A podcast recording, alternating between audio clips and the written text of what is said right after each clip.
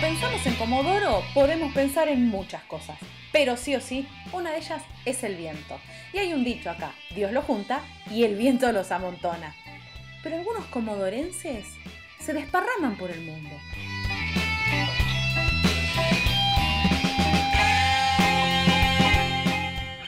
Yo soy Rocío Barquín y en este podcast de ADN Sur vamos a charlar con comodorenses por el mundo. Bueno, en este episodio de Comodorenses por el Mundo vamos a hablar con Matías Quincio y él mismo nos va a decir en qué parte de este mundo está. Hola Mati, buen día. Hola Rocío, buen día, buenas tardes. Eh, aquí eh, estoy en Hamburgo, en Alemania, eh, del otro lado del océano, a unos más o menos 15.000 kilómetros de distancia de mi querida ciudad natal, Comodoro Rivadavia. 15.000 kilómetros y varios aviones, varios tramos de avión. Sí, depende de tu presupuesto, eh, pueden ser dos, de dos para arriba. Claro. Lamentablemente no es como de España o de otros lugares que directo a Buenos Aires, acá sí o sí tengo que hacer escala. En mi caso, por lo general, son de dos a tres a cuatro. Sí. ¿Cuántos años tenés, Matías? Bueno, perdón, a Comodoro siempre son tres, pues, o sea, Sí, por el, el tramo de Comodoro Buenos tengo, Aires. Después tengo el tramo de, de, Buenos Aires a Comodoro. Tengo 35 años, Rocío. ¿Y cuándo te fuiste de Comodoro? Bueno, yo me fui de Comodoro eh, en el año 2014. Yo me fui de Comodoro a los 18 años para estudiar en Buenos Aires, así que hay una primera emigración mía de, de Comodoro. Eh, para, para, estudiar en la Facultad de la UBA. Y después de estudiar eh, unos seis años que me llevó la carrera y me quedé trabajando en Buenos Aires un tiempo, eh, en realidad mi, mi periplo, mi aventura, porque lo sigue siendo y siempre fue un poco así, no soy como una persona que, eh, por ejemplo, hay casos de que por la crisis económica del 2001 armaron Claro. las valijas y se fueron a un lugar concreto con una decisión, ¿no? De, bueno, nos vamos a vivir a Madrid. Eh, lo mío se fue dando, lo mío se fue dando, es una sucesión de, de hechos, de, de viajes, de sueños por cumplir, de aventuras, que una vez que empezó, Claro. fue, fueron pasando cosas por el mundo eh, y de esa forma eh, es que me encuentro en Hamburgo ya hace cinco años en realidad estoy acá, así que eso que te estoy hablando, este, bueno, fueron unos primeros dos años que me fui de, de Argentina y hasta llegar acá. Eh, pero sí, en realidad antes de irme estuve en Comodoro unos meses después de Buenos Aires. ¿Vos te fuiste cuando terminaste de estudiar? ¿Qué estabas estudiando? Yo estudié diseño de imagen y sonido en la UBA eh, para dirigir y para producir o trabajar en la parte técnica de, de películas, de televisión, eh, de medios audiovisuales.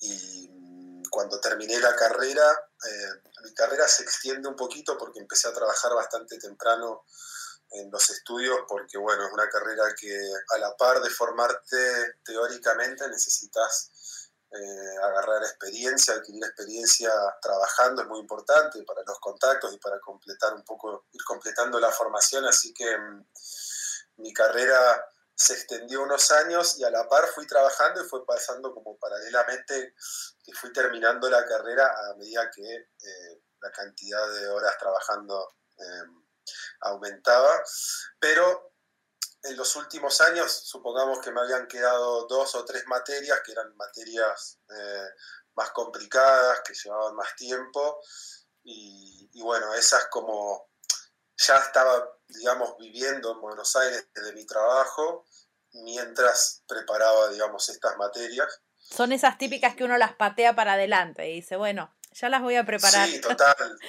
Sí, sí, hay, hay un par en la carrera. Eh, de, de, muchísima lectura, de muchísima preparación, eh, que son como la figurita difícil de la carrera. y otra que es como el último año es una materia muy importante en la que tenés que hacer un proyecto en grupo con muchas personas y en eso nos, nos tomó bastante tiempo terminarlo. Eh, pero bueno, digamos que, que claro, estuve en, Buenos Aires eh, trabajando después de la carrera hasta que cuando termino finalmente, eh, apruebo la última materia y me recibo, se termina para mí como digamos, algo que me tenía un poco eh, anclado, si se quiere, en Buenos Aires, ¿no? Para terminar, un, proyecto que estaba abierto y que quería obviamente concluir.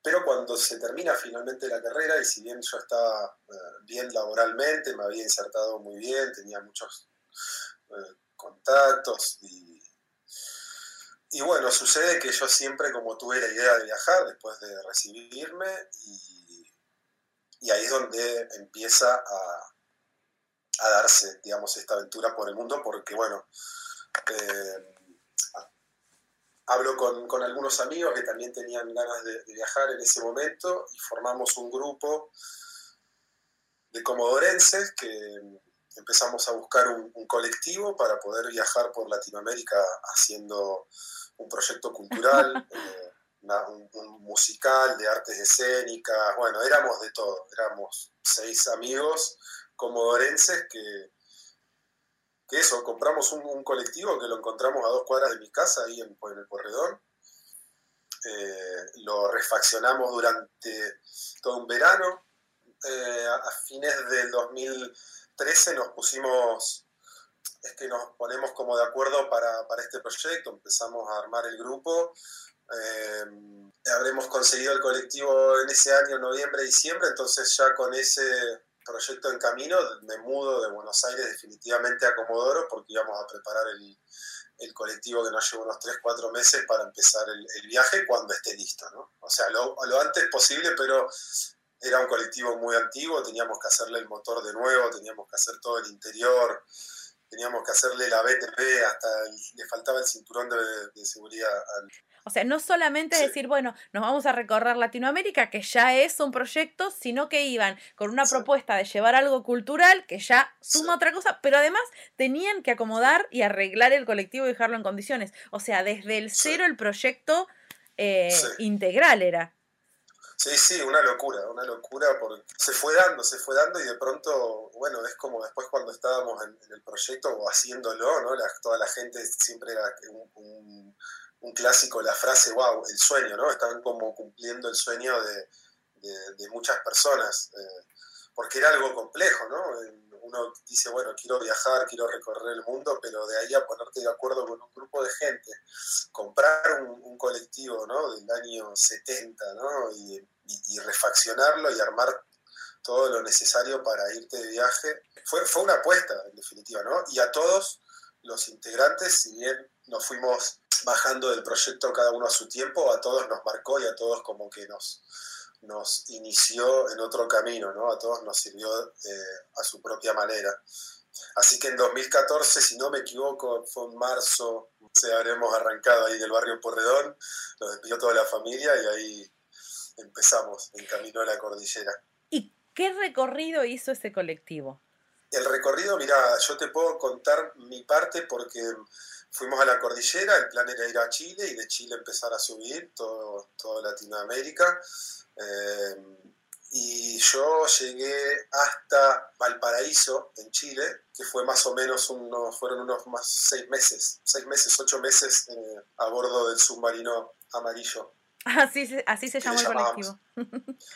Sí, es que era amarillo, lo compramos, era un, era un colectivo Mercedes-Benz de 15 metros de largo, todo amarillo, completamente amarillo. Así que el nombre estaba bastante claro, no había mucha duda con eso. El proyecto se llamaba Cultural Nómade ese fue mi camino hasta, hasta Valparaíso y después siguió, siguió con otros integrantes.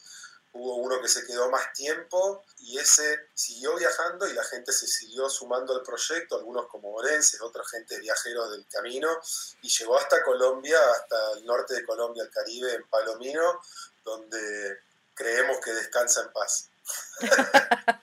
Vos te bajaste en Valparaíso. ¿Por qué decidiste bajarte ahí y qué hiciste después?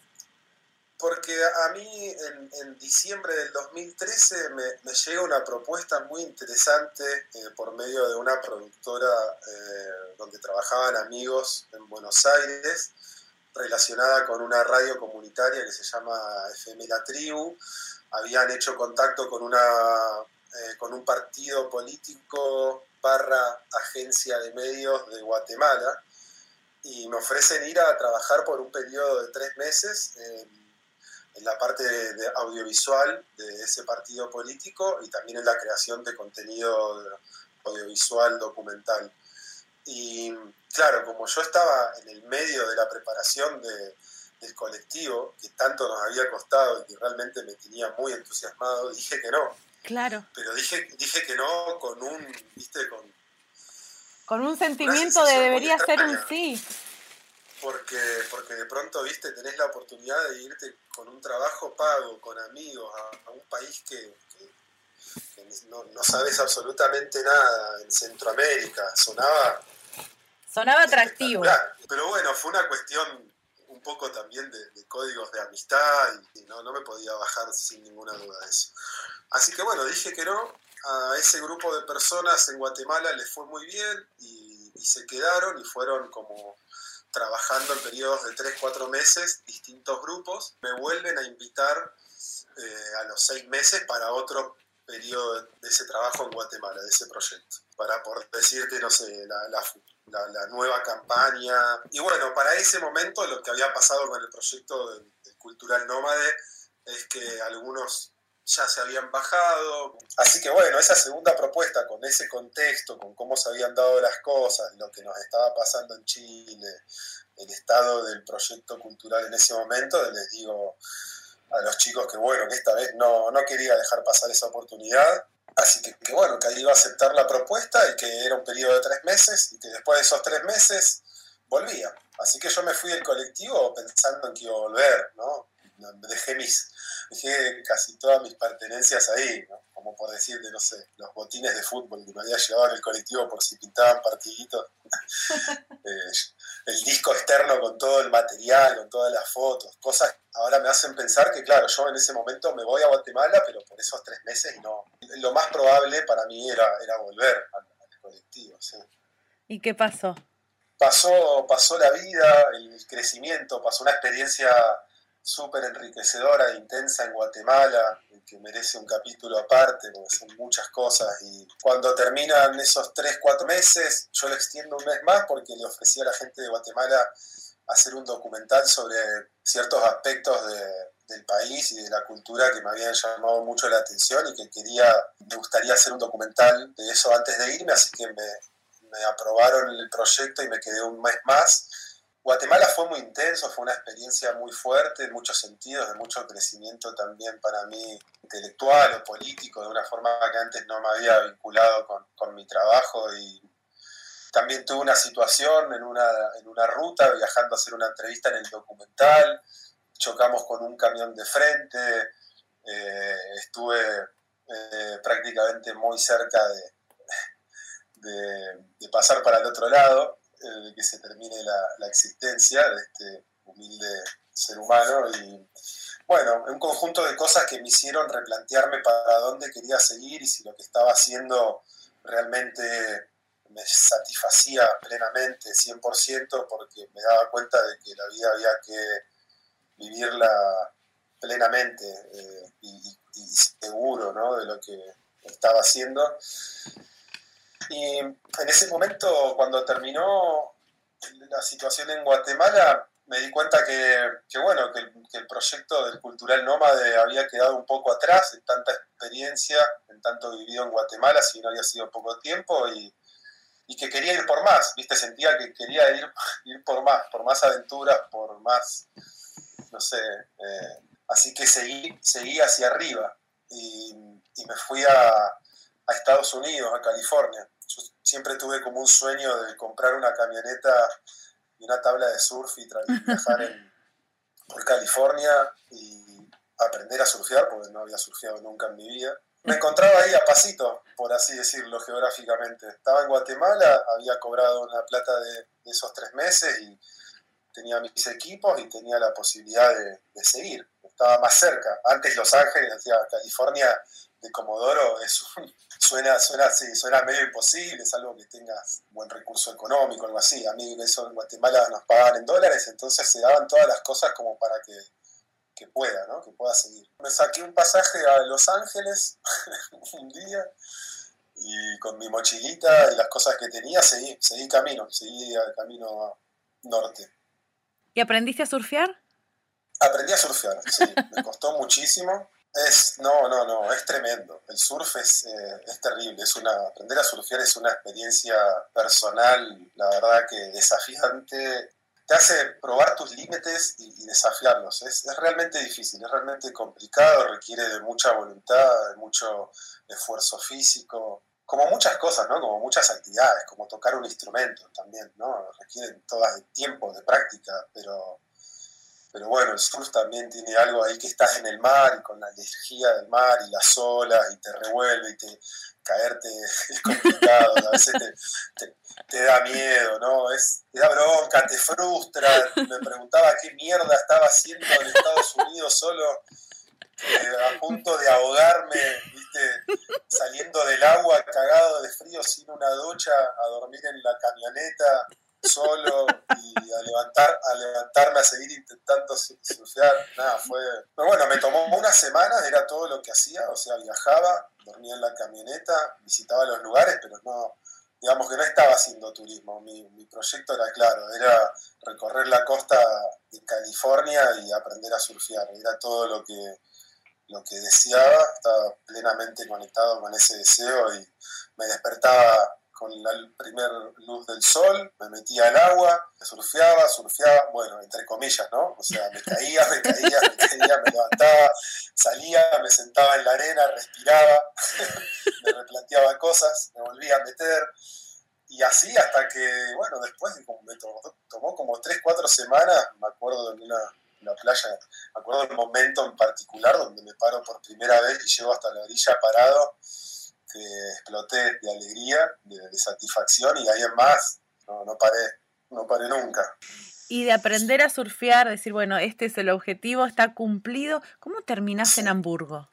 Bueno, sigo viaje después de California, me estaba quedando sin dinero, no podía trabajar porque en Estados Unidos sin visa de trabajo no puedes trabajar, hice un par de trabajos en negro, pero era, era difícil conseguirlos, conseguir buenos pagos, digamos, y bueno, entre todo el viaje, ¿no? Comprar la camioneta, comprar la tabla, comprar las cosas que necesitaba, yo sabía que en un punto me iba a quedar sin dinero, así que bastante inteligente volver a hablar con la gente en Guatemala, preguntarles si, si necesitaban que, que vaya otros tres meses en algún momento del proyecto, y coordinamos una fecha que a mí me daba supongamos otros tres meses de viaje, atravesando México y Belice y llegar a Guatemala de nuevo. Hice un cálculo ahí más o menos con la plata que tenía, el tiempo. Y bueno, después de California visité un par de lugares en Estados Unidos que, quería conocer, Las Vegas, el Gran Cañón, esos lugares. Viajé a México, crucé México y me fui a seguir surfeando en la costa pacífica mexicana. Y bueno, el plan en ese momento era viajar quedarme sin plata, volver a Guatemala, trabajar otros tres meses y seguir viajando para el sur con, otra vez, ¿no? Y bueno, ahí lo cambió todo un suceso de película en México donde conozco a una chica de Alemania. Al principio nos conocemos, de pronto sucede que, bueno, que ella iba a viajar a los mismos lugares que yo iba a recorrer en México. Sí, mirá, yo estoy viajando solo en la camioneta, si querés yo también voy para allá de los dos lados sonaba ideal, ¿no? Así que bueno, empezamos a viajar juntos y eso se convirtió en un, en un romance de película, en un enamoramiento quizá único como, como lo haya vivido hasta ese momento y compartimos el viaje, viajamos todo México y Belice por cuatro meses juntos y, y bueno, ahí llega el momento en que ella se tenía que volver a, acá a Alemania y yo tenía que ir a Guatemala eh, habíamos como planificado un poquito que así iba a ser. Y bueno, cuando nos despedimos y vuelvo a Guatemala, viste, después de semejante experiencia, como que, no sé, se me abrieron más interrogantes todavía. ¿Qué estoy haciendo eh, acá? no, no, no, quedó, no quedó como, como cerrado ese capítulo, ¿no? Para mí fue tan fuerte esa experiencia de estar viajando con, con una chica y habernos enamorado y haber pasado día tras día una aventura así de película, como esas que ves en las películas, realmente. Iba, iba manejando en la ruta, miraba para el lado y veía a la chica esta alemana y miraba atrás y iba a la tabla de surf y iba con la camioneta y un sombrero de paja en el Caribe y imagínate, viste, me, mismo me generaba una esa sensación de... ¿De qué película me escapé? ¿qué, es, esto, no? Qué, qué loco, ¿no? lo que es esto. Eso que habían más o menos decidido que ella iba a Alemania y vos te, te quedabas eh, trabajando en Guatemala, ¿era temporal? Tipo, andá a hacer tu trabajo en Guatemala y después nos encontramos en Alemania? ¿O era un bueno, qué lindo lo que vivimos hasta ahora? Chau. Ah, sí, totalmente. La despedida fue una despedida. Fue, fue oh. la escena dramática de la película, la primera escena del drama donde la, el público se le cae un lagrimón en Belice, porque ella se tenía que volver a trabajar, ella es maestra acá en Alemania y y la, verdad que, o sea, mi estilo de vida y lo que yo venía haciendo con Alemania, con el norte de Europa, con, este clima, con todo, o sea, yo jamás se me había acusado la palabra Europa a mí bajo ningún punto de vista. Lo mío estaba en esta experiencia en América y la estaba pasando bomba y, bueno, eso lo, cambió todo. La despedida fue terrible, me la acuerdo tal cual porque fue en una, en una estación, una terminal de ómnibus de Belice, súper caótica, así esas de Centroamérica a full y me acuerdo de ese momento, se sentó en el, asiento de adelante, me acuerdo, del ómnibus arriba y, yo sentado en el banquito ahí de la terminal, viste, y el colectivo yéndose para atrás y ese, un adiós, viste, me volví a la, habitación de hotel que habíamos compartido esas últimas noches y, llegué, viste, y me, destrozó. o sea, no entendía qué había pasado. Era como una sensación, te juro, tremenda. Era como, ¿qué? ¿Qué fue esto? Y no, se fue, se fue, se va a Alemania. O sea, no la vuelvo a ver más esta persona. ¿Cómo? ¿Qué, pasó acá? ¿Qué pasó? Alguien que me lo que pasó, porque yo estoy hasta las manos ahora. Alguien que me diga cómo, cómo se sigue acá. Seguí, seguí viajando a Guatemala y obvio, seguimos hablando todos los días con ella. Y todos los días nos llamábamos, videollamada, videollamada, llamado, mensaje, mensaje, foto. Seguíamos, seguíamos. Súper enganchados. Eh, súper enganchados y súper conectados. Así que durante el tiempo en Guatemala se fue dando ¿no? el, pensamiento de, bueno, no sé, me voy a Alemania. Me, voy a Alemania con ella, a ver cómo sigue esa historia, ¿viste? Necesito ver qué hay detrás de, este encuentro de estas dos personas que, fue tan, tan especial y quiero saber qué hay, qué hay más, detrás de eso, ¿no? de esa línea del camino que podría ser. Cuando uno está ahí viajando, ¿no? Como hay, hay caminos todo el tiempo, hay opciones y bifurcaciones y, marcha atrás, si querés. Y, este era uno de esos caminos que realmente sentía que necesitaba seguir andándolo. Así que ahí en Guatemala fue terrible, pasaba unos días súper complicados con la decisión porque realmente no, no tenía idea y era una jugada ¿viste? muy arriesgada. Arriesgadísima, arriesgadísima en todo sentido. Yo estaba muy bien, tenía una camioneta, estaba viajando por Centroamérica, tenía este trabajo que me iba a permitir con La Plata llegar probablemente hasta Colombia, Sudamérica, tranquilísimo. Pero bueno, no paraba de pensar en eso y, viste cómo es, a veces lo que nos pasa, ¿no? el corazón es, eh, no, no, no sigue, digamos, líneas de razonamiento Sí, no tiene ni, eh. no le importan los otros planes que hayas hecho ni lo que se indique la lógica. No, le importa nada, y en este caso fue exactamente eso. No le importaba nada, yo también siempre fui muy impulsivo en mis decisiones, ¿viste? También con la educación que recibí en mi familia fue un poco también ese mensaje, ¿no? Hacer lo que uno, uno quiere, lo que uno necesita, tratar de ser feliz y cumplir los objetivos que se pone uno. Así que no me importó nada, ni Buenos Aires, ni colectivo, ni Guatemala. Así que lo hablamos, lo hablé con ella, obviamente que ella súper, súper emocionada, también ella muy asustada de cómo, qué me pasaría a mí descubriendo su estilo de vida y su cotidianeidad ¿no? en Alemania, porque obviamente los dos habíamos visto una parte de cada uno viajando que, es especial, ¿no? que es distinta a la, de la, a la del día a día. Claro, más distendida, de vacaciones, estamos de buen humor, no hay muchas responsabilidades, hacemos lo que, nos, lo que nos hace está Todo bien, está todo relajado, estamos todos brillantes, resplandecientes, descontracturados, y bueno, ella se ve que tenía otra parte acá. Yo me acuerdo que en Guatemala salía, salía a correr, salía a correr por las noches y, a pensar, eh, a pensar en la decisión. Realmente salía y corría para, para tratar de, de encontrar ¿no? todos los, los, pros, los contras, ver ver qué hacía, hasta que decidí un día corriendo que, que volvía decir, a la oficina del lugar donde vivíamos en Guatemala y les dije a mis amigos que, me iba a Alemania y les vendí la camioneta a la familia de mis jefes, dejé la tabla y saqué un boleto a Alemania, vía Cancún y bueno, ahí llegué a Alemania.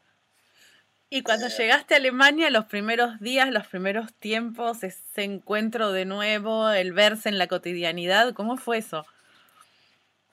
Eso fue hermoso, fue increíble desde, el comienzo. O sea, cuando me fue a buscar al aeropuerto, viste, no, no, no, no, podíamos creer estar viéndonos de nuevo. Yo no entendía nada, viste, ya estaba como más allá de.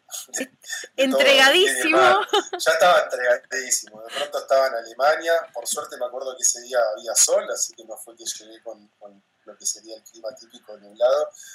El sol brillaba y nada, fue todo súper emocionante, ¿no? El recibimiento de ella los primeros meses, estar descubriendo algo completamente distinto, el contraste ¿no? de, Centroamérica, del calor, de la vida que yo venía llevando, al contraste de Alemania, claro, a mí me tenía estimulado, ¿no? Te estimula, era todo, ¿viste? Me acuerdo de salir a caminar y le sacaba fotos hasta un buzón de correo en la pared, era todo raro, estaba en Europa de pronto, era todo realmente distinto, el idioma.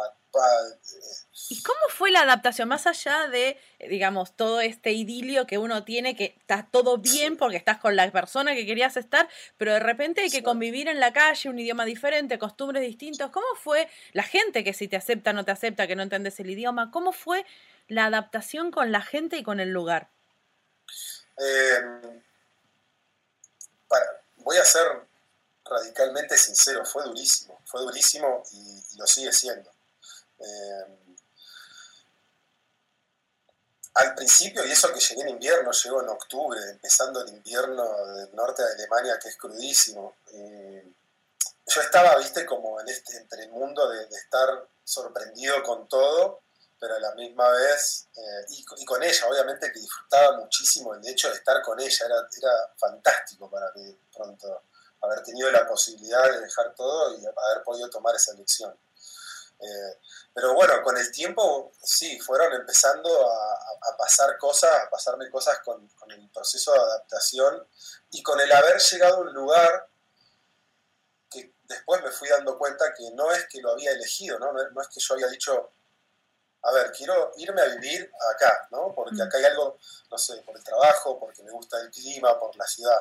Yo no sabía nada de Hamburgo, ni de su clima, ni de Alemania, ni un carajo. Yo lo único que venía era estar con esta, con esta piba. Entonces, después me fui dando, a mí me fueron cayendo después un poco las fichas de esa decisión y, y bueno, de, lo que iba a significar para mí eh, estar viviendo en Alemania. El idioma, el clima, el clima es realmente lo más difícil de, acostumbrarse acá. Y el desarrollo profesional. Eso te iba a preguntar, el desarrollo profesional, porque es difícil insertarse en un país distinto, pero aparte con un idioma completamente distinto que no tenías idea. ¿Cómo, digamos, cómo te vinculaste con tu parte laboral, con tu parte profesional? Bueno, hay, hay muchos, hay muchos aspectos, digamos, se fue desarrollando mucho durante, durante los años. Eh. Sí, yo venía también muy contento con mi carrera, con lo que hacía, lo amaba, entonces también al principio me, viste, yo estaba seguro que iba a seguir haciendo eso y que iba a buscarle la, vuelta y la iba a encontrar, me sentía capaz para poder lograr eh, meterme en la escena de, audiovisual, de la televisión, de la filmación.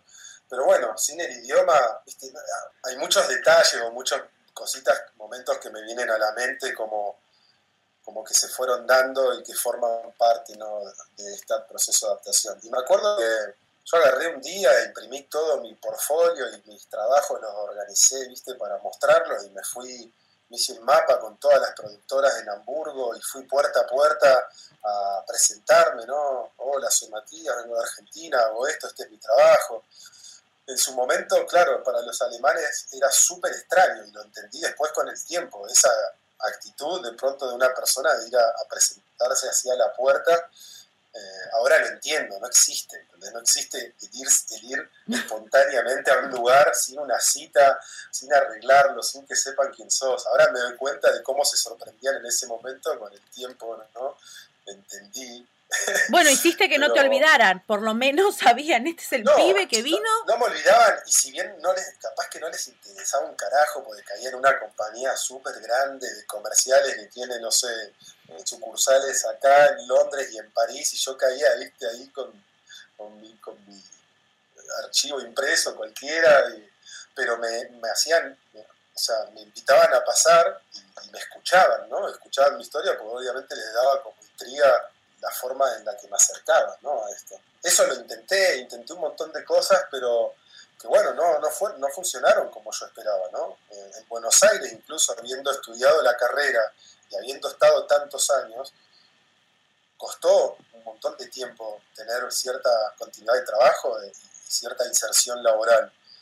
Imagínate en Alemania y sin conocer el idioma. O sea, va a llevar mucha dedicación y mucho compromiso también de aprender el idioma, qué sé yo. Y bueno, eso por ejemplo al principio no funcionó, me acuerdo que yo me quedaba sin plata y que eso fue un problema porque, claro, viste, por ejemplo, ahora es mi ex novia, quizás estoy, quizás estoy eh, diciendo, ¿cómo, ¿cómo, decir? Me estoy... Adelantando la historia. No, yo se iba a preguntar, yo necesito saber cómo ah, sigue la película. Le revelé, le revelé a la audiencia algo que todavía era como más para el final, ¿no? Bueno, No, no, igual nos queda la intriga de cómo terminó siendo ex también. Pará. Lo, dejamos, sí, lo dejamos ahí. Eh, pero eh, el hecho era que, bueno, ella me bancaba, ella tenía su trabajo fijo acá y, me bancaba y yo seguía intentando y también eso fue para ella un poco raro porque en su idiosincrasia alemana, ¿no? la estabilidad económica y la seguridad también son como, es un pilar, es muy importante, te das cuenta con el tiempo acá y conociéndonos. Entonces yo de pronto, con, mi lógica de viajero, ¿no? De, un poco más bohemio, si se quiere, desde el lado artístico, eh, me tomaba el tiempo que creía necesario para hacer lo que yo quería hacer. Como, como te vengo contando, siempre intenté hacer lo que, lo que me gustaba y lo que me hace feliz. Entonces, me costaba mucho resignar eso y buscar cualquier otro trabajo. Me ofrecían trabajo en bares y yo no quería saber nada, ¿viste? Decía, no, que voy a laburar en un bar, vengo de filmar en Centroamérica, hice estos trabajos en Argentina, estudié, no, no voy a ir a laburar un bar, ¿viste? Hasta que se empezaron a dar situaciones complicadas, porque acá, para, por ejemplo, para acceder a un seguro médico, eh, está todo en el sistema alemán, está todo encadenado. Entonces, es una serie como de cosas y de procesos burocráticos que te van habilitando para el siguiente. Entonces, para hacerte un Anmeldung, que es como, por ejemplo, poder registrarte en un domicilio, tenés que tener una cuenta de banco, para tener la cuenta de banco está conectado con el, con el, con que tengas aprobación de un seguro médico. El seguro médico, para entrar en una aseguradora médica, tenés que tener un ingreso y declararlo, tener un trabajo. Yo no tenía ni ingreso ni trabajo, tenía una visa de trabajo freelance. Así que el primer paso fue volverme a Argentina y hacer una visa de trabajo. Porque yo fui los primeros tres meses como turista, eso quizás es una parte importante. La primera vez me vine a probar, a ver qué onda, ¿no? Eh, no tenía la visa para estar en Alemania ni para trabajar, así que vine en primera instancia con, con, con esos tres meses como turista y con la esperanza también de que podía haber alguna forma de solucionarlo acá, ¿no? de extenderlo acá. Uno y no hay. en Latinoamérica viene, pensando con que allá lo arreglo. A, lo mejor las cosas son flexibles, ¿no? Bueno, allá la piloteo. Claro, no. No sé, hago alguna maniobra y de pronto me extienden el tiempo, no sé, consigo un laburo y me quedo. No, acá te quedás y tenés una visa de trabajo y esa visa de trabajo la tenés que hacer sí o sí en la embajada de tu país. Así que me volví a Argentina a hacer la visa de trabajo en Buenos Aires, que fue durísimo también. Costó mucho, llevó mucho tiempo. me separo ahí de, ella en un momento en que la relación estaba con tres meses, ¿viste? Nada, todavía seguíamos súper super enamorados. Hmm. Así que me volví a hacer la visa de trabajo, tardaba unos 3, 4 meses, en, esos, en ese interín me fui a trabajar de nuevo a Centroamérica, esta vez a Colombia, eh, pero con la misma compañía y cuando vuelvo a Argentina ya me habían aprobado la visa y ahí sí vuelvo definitivamente a Alemania a trabajar, ¿no? a intentar insertarme laboralmente y, bueno, a, estar con, a seguir con la relación, digamos. Pero ya me adelantaste de que la relación se terminó. Quiero saber qué pasó. Sí, la puta madre, cómo me arrepiento de, Aparte de mí, esto de contar historias, no por mi profesión, es importante. ¿Cómo lo voy a develar en la mitad del relato? La puta madre. no, igual te lo iba a preguntar al primer silencio que me hagas porque necesito saber qué ah. pasó. bueno, me hace sentir un poco mejor. Eh, convivíamos, eh, súper contento soy yo de, que yo estaba dando este paso para poder volverme a trabajar a Alemania y claro, ¿no? Y la visa de trabajo, de hecho, bueno, es realmente un proceso dificilísimo sacar una visa alemana, así que en esos tres meses, primeros tres meses en Alemania como turista, me encargué de conseguir los contactos y las cartas de recomendación que tenés que hacer para conseguir una visa freelance de trabajo. Entonces conseguí eso, hice contactos, ¿no? me dediqué a conocer gente que me pueda eh, hacer estas cartas, que son cartas de intención. O sea, si Matías consigue, le dan la visa de trabajo, cuando venga a Alemania le vamos a dar tal y tal puesto, tal y tal trabajo, tal proyecto lo vamos a tener en cuenta y este es el monto estimado que él va a cobrar. Entonces te piden que hagas como un plan económico financiero de cómo vas a cómo va a ser tu primer año eh, laboral, cómo, cómo vas a pagar tus costos. Bueno, ahí tenés que presentar todo un, te piden como un plan de vida de uno a dos años, eh, todo súper... Eh, todo súper formal. Formal, sí, casi, viste, como, sí, planificado. Entonces, bueno, como yo no pagaba alquiler porque vivía con mi ex y ella al ser maestra, acá las maestras, la educación, como, como no sé, la salud, son cosas primordiales, son como eslabones realmente importantes en la sociedad. Ella tiene un buen... A ver, es maestra, no, es que tiene un buen puesto dentro de la educación. Es, es una maestra, pero acá los maestros cobran bien. Claro, están más jerarquizados. Vos si sos maestro en argentino, y pobre, ¿cómo haces para llegar a fin de mes? ¿Qué sé yo? No te dan bola. Pero allá sos maestro y estás como en un nivel wow. Total, yo le contaba a ella cómo era acá, viste, las huelgas docentes, las paritarias. Mi, madre, viste, fue maestra, eh, jubilada docente. Y bueno, lo comparábamos y claro, para ella completamente distinto. Una seguridad constante incluso es como un trabajo, viste, que no, no quieren abandonar porque cuanto más trabajan como docente van también recibiendo ciertos beneficios eh, que, nada, que después les, genera una situación de estabilidad y de, seguridad que está, que está bárbaro. Pero bueno, eh, eso, eso también a mí me ayudaba con la visa a lo que voy, ¿no? sí hay una parte de la visa de trabajo que si conseguís a alguien que te sponsoree, es una carta de patrocinio, esa persona está declarando que se hace, que es eh, responsable de vos, que cualquier cosa que te pase a vos, económicamente o judicialmente, esa persona es tu tutor, por así decirlo. Claro, es la que responde. Es eso o tenés que tener una cuenta con 5.000 euros o algo así. Ah, ya. No podés sacar, que no podés sacar enseguida, que tenés que ir, que podés ir sacando por, por decirte, de a 600 euros por mes, una cosa así. Obviamente que los 5.000 euros yo no los tenía, así que era, era por ese lado, por el sponsoreo. Me acuerdo que ella no me quería patrocinar, entonces buscaba por otros lados, era, era todo un tema. Porque, claro, ella lo, lo estudió, se lo fijó y era realmente pesado. Cualquier cagada que este sudamericano que había conocido hace tres meses se mandaba a Alemania, a la que le iban a tocar la puerta era de ella. Claro interesante esa parte de... Entonces conseguí la, trabajo, la visa de trabajo como camarógrafo. Y me volví a intentar con esa visa trabajar de lo mismo. Y bueno, al principio estos estas cartas de intención de contrato, algunas se volvieron realidad, otras no. Empecé haciendo videos, videos acá, videos por allá, trabajos con amigos, conocí un grupo de gente de Argentina, de Latinoamérica, uno que era fotógrafo, entonces de pronto hacía un video acá, un video allá. Pero bueno, estaba tardando mucho más tiempo de lo que yo me imaginase como para decir, bueno, estoy joya, estoy bien, ¿no? Pues arranqué con mi carrera de nuevo acá. Me acuerdo que llegó un momento muy difícil en el que me puse a buscar trabajos part-time. Acá existe algo que son llamados los mini jobs, que son, son trabajos de tiempo eh, no completo, sino eh, cuatro horas por día, con un límite de salario acepté para poder entrar en, un seguro médico y terminar con este problema de no estar asegurado, que obviamente me traía problemas con mi ex porque ella era la responsable, si a mí me pasaba algo, y, yo viste, no, no, banca, que qué sé yo, tratando de...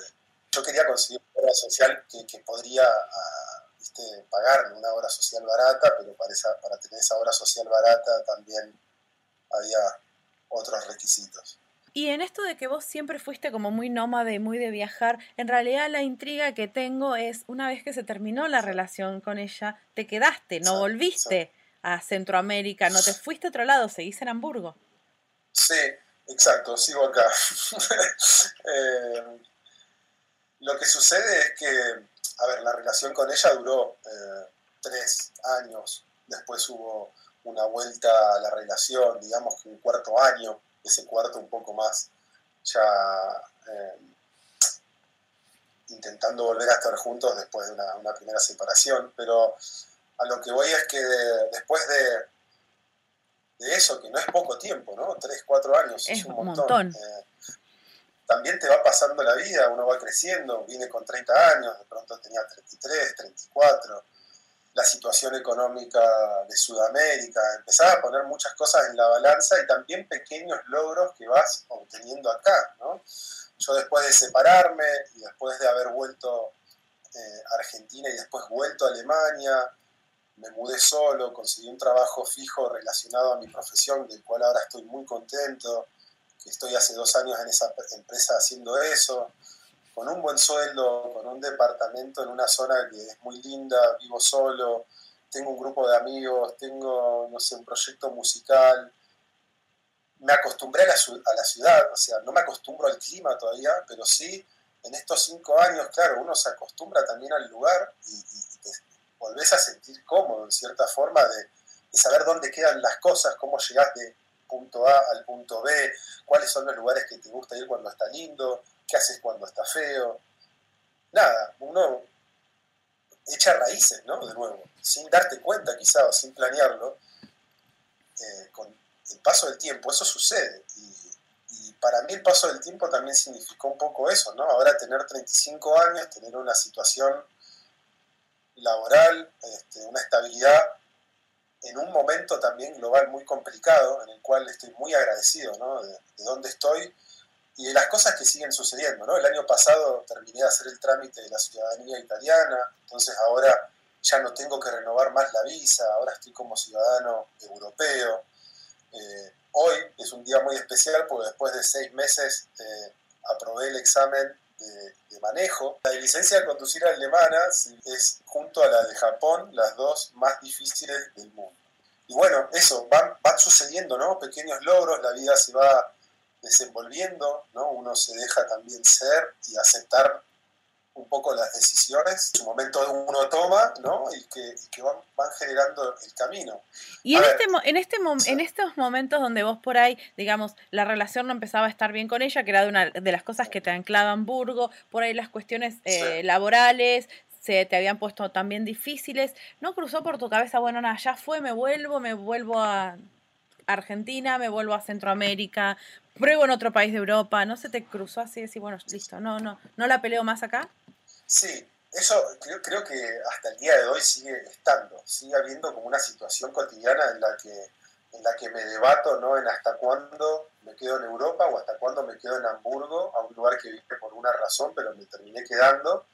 O me voy a otro lugar. Pero también, por ejemplo, al principio, en esta parte donde te decía que se me complicaba laboralmente, hubo un año que yo dije, dije algo similar a lo que me estás planteando, ¿no? Pero en vez de volver para atrás, dije, no, yo venía haciendo trabajos para documentales eh, relacionados al surf mientras viajaba, voy a volver a eso, estando acá, ¿viste? O sea, necesito seguir haciendo lo que me hace bien a mí. Entonces hubo un año en Alemania, me fui a trabajar tres meses a Sri Lanka como fotógrafo en un surf camp y cuando volví me gestioné unos trabajos para irme a las Canarias y seguir surfeando y haciendo videos a cambio de esos trabajos y así también me fui a Portugal. Entonces le fui buscando una vuelta ¿no? a, mi, a mi estadía en Europa pero claro, todo eso iba también debilitando la relación, porque yo me pasaba más tiempo eh, afuera, ¿no? Haciendo lo que me gustaba y, tratando de conectarme con, esto, con, la playa, con el buen clima, con la filmación, lo que no podía estar haciendo acá. Y eso también nos iba como separando, ¿no? Y marcando como una distancia en la relación. Y también lo importante a destacar es que en este caso, bueno, era una relación que necesitaba un, compromiso de mi parte a futuro a quedarme en Alemania, ¿no? Esto eran como un poco las condiciones y eso es algo que, bueno, yo todavía no decidí y, no lo tengo definido. Sinceramente es el día de hoy que sigo como viendo por dónde va el camino, siguen pasando como cosas buenas, sigo también debatiéndome, puta madre, extraño a mi familia, mira, ahora tuve dos, tuve un sobrino el año pasado, tengo una sobrinita que tiene dos años, ¿no? Mi familia, mis padres, eh, soy muy apegado también a ellos y las amistades, no sé, eh, sigue estando latente, digamos, el hecho de, bueno, a lo mejor en algún momento, viste, me canso de, Alemania eh, y me mudo, o me mudo a España, un lugar más culturalmente más, más, cercano. Ahora, sinceramente, lo veo muy lejano Sudamérica, pero también por todo lo que pasa, el hecho de que también el tiempo que uno lleva en Europa te vas acostumbrando a, ciertas cosas y hoy por hoy siento que es muy difícil como eh, desandar eso, ¿no? En esto de que te acostumbras a ciertas cosas, ¿cuál fue la costumbre, sí, justamente, que más te llamó la atención cuando caíste en Alemania y dijiste, uy, ¿esto qué onda? Ah, qué buena pregunta. Es que son tantas cosas, Rocío. Incluso después de cinco años, Alemania es un país tan especial en tantos aspectos y es lo que es justamente por eso que sigo encontrando cosas ¿no? que, me llaman la atención o que me desafían o que aprendo, como, como lo de la licencia de conducir. ¿no? Después de cuatro años eh, atravieso una experiencia que es quizá de lo más cotidiana en la vida, de sacar una licencia de conducir, pero que a mí me abre como un montón ¿no? de, interrogantes, de, aprendizaje, de, ah, mirá, con razón, esto es así, esto es así, por eso, por eso las cosas funcionan de esta manera, por eso quizá eh, un poco ahora es la estabilidad económica y también quizá otra es la sensación de seguridad y de estabilidad, si se quiere, emocional en cuanto a lo que pasa alrededor tuyo como ciudadano. Vivo con mucha tranquilidad en ese sentido, ¿no? Acá. Porque las cosas funcionan, porque no, en Argentina uno se acostumbró, ¿no? Y, a que es parte de la vida, ¿no? El, debate y la crítica y esto que tenemos tan presente ahora con la grieta y la división y la pelea. Y, de pronto a mí algo que me llama la atención es que acá en el trabajo nunca escuché una situación donde, viste, donde, no sé, donde digan, oh, viste lo que dijo la presidenta, no, qué locura, no, y ya, pues, papá, ¿no? Como esa, ese constante eh, que está buenísimo, que nosotros lo necesitamos en Sudamérica, obviamente, no lo, no lo estoy desmereciendo, ¿no? Pero de pronto pasar a vivir un poco más focalizado también en tu experiencia como ser humano, como individuo, en, tu, en tus planes, en tu desarrollo, en tu evolución. Y, eh, también es muy interesante. Y con respecto a la seguridad, claro, también la sensación de seguridad, ¿viste? Me tomó un tiempo acostumbrarme a que está todo bien caminar a las 2 de la mañana mirando el teléfono. Claro. O me acuerdo que cuando llegué a Alemania, lo primero que le pregunto, ¿viste? A mi exnovia era, pará, ¿cómo todas estas bicicletas acá en la vereda, acá a, en la vereda, un caño? ¿Qué onda? Pues está lleno de bicicletas por todos lados afuera, ¿viste? La gente deja las bicicletas en la vereda. Eh, claro, ¿no? ¿Viste? No, no escuchás de robos muy pocas veces, ¿no? La, inseguridad así como nosotros la tenemos tan, esa palabra tan familiarizada, eh, acá suena muy poco. Ese tipo de cosas te das cuenta que te descomprimen un montón de emociones que allá nos ocupan mucha parte, ¿no? Y muchas, mucho, sí, mucho esfuerzo, mucho... que a lo mejor no tendría que ser tan así, ¿no? Estaría bueno que el Estado y todo funcione de la forma y que los individuos, los humanos, nos podamos encargar de lo nuestro, ¿no? De, vivir, de, evolucionar, de, estar mejor, de estar felices. Y si pudieras... Pero no tan metido si pudieras, a ver, eh, a ver, si pudieras poner algo de Comodoro en una cajita para llevarte con vos en los viajes. O sea, obviamente estoy hablando de algo material, no material, lo que sea. Algo en una cajita. Eso que vos extrañás de la ciudad, de la gente, de las costumbres de Comodoro, ¿qué te llevas? Son un montón. Eh, hay, hay distintos quizá niveles. Obviamente la familia, los afectos, el mar, ¿Te llevarías el mar? Vos, a ver, si vos estuviste surfeando en toda la costa del Pacífico y en Europa, ¿te llevarías el mar de Comodoro? Y lo extraño, lo extraño tremendamente. Y en cada vuelta que ahora, en estos cinco años fui haciendo a Comodoro, me, empecé también a conectar mucho más con el mar de allá y a ver si se podía surfear. Y este último año que fui ahora en enero, descubrí toda una movida hermosa en Radatiri de chicos que surfean y me fui a meter al agua a las 5 de la mañana con una alegría inmensa. Ah, ¿y un frío? Estar, haciendo eso y con traje de neopren. Eh, y de, de, pronto, viste, ir a las 5 de la mañana a la playa de Radatini y que hayan otras 20 personas en la misma que antes no lo había visto nunca, capaz que estuvo ese, pero yo no lo había descubierto. Entonces eh, también se resignificó mucho el, mar, ¿no? Y, eh, en mi vida. Pero bueno, los afectos, el mar, nuestras tradiciones, ¿no? Esas cosas las extraño un montón, los asados, el fin de semana, las reuniones. No solo quizá de Comodoro, ¿no? De Argentina también se extraña mucho la calidez humana, el humor, ¿no? Eh, acá es todo bastante más rígido en ese sentido. Hay que luchar bastante para no perder eso que es hermoso que tenemos nosotros. Que es lo más importante que tenemos, creo. No tendremos muchas cosas, ¿no? Eh, en cuanto economía, lo que quieras, ¿no? Acá tendrán las mejores industrias y tendrán el nivel económico que tienen, pero a nivel emoción y a nivel amor, nosotros ganamos por goleada. Matías, me encantó tu historia, me encantó el relato cinematográfico que hiciste. No, la verdad, te agradezco muchísimo estos minutos que nos diste para eh, este podcast de ADN Sur, para contarnos tu historia, tus motivaciones, todo tu viaje, toda tu jornada, incluso interna y de aprendizaje. La verdad, muchísimas gracias. Un gusto, Rocío, un gusto siempre compartirlo y cuando comparto la experiencia lo que más me gusta, además que agradezco, agradezco mucho que, que me contacten para eso, es también poder motivar con la experiencia ¿no? a, gente que esté allá, que a lo mejor como en su momento, como yo, la ven súper lejana, ¿no? El, hecho de aventurarse por el mundo, de cumplir un sueño, de, probar, y, nada, o sea, se puede, se puede y hay que, hay que intentarlo siempre. Comodorenses por el Mundo, un podcast de ADN Sur.